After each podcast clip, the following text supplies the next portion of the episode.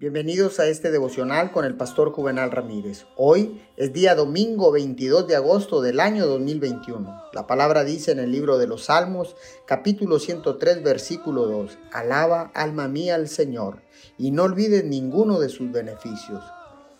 Junto con la palabra de Dios, algo en lo que puede meditar, enfocarse, concentrarse, es en preparar una lista de las cosas buenas que Dios ha hecho en su vida. Una gran manera de hacer esto es comenzar un diario de gratitud. Este es solo un diario que usa para documentar las bendiciones de Dios por las que está agradecido.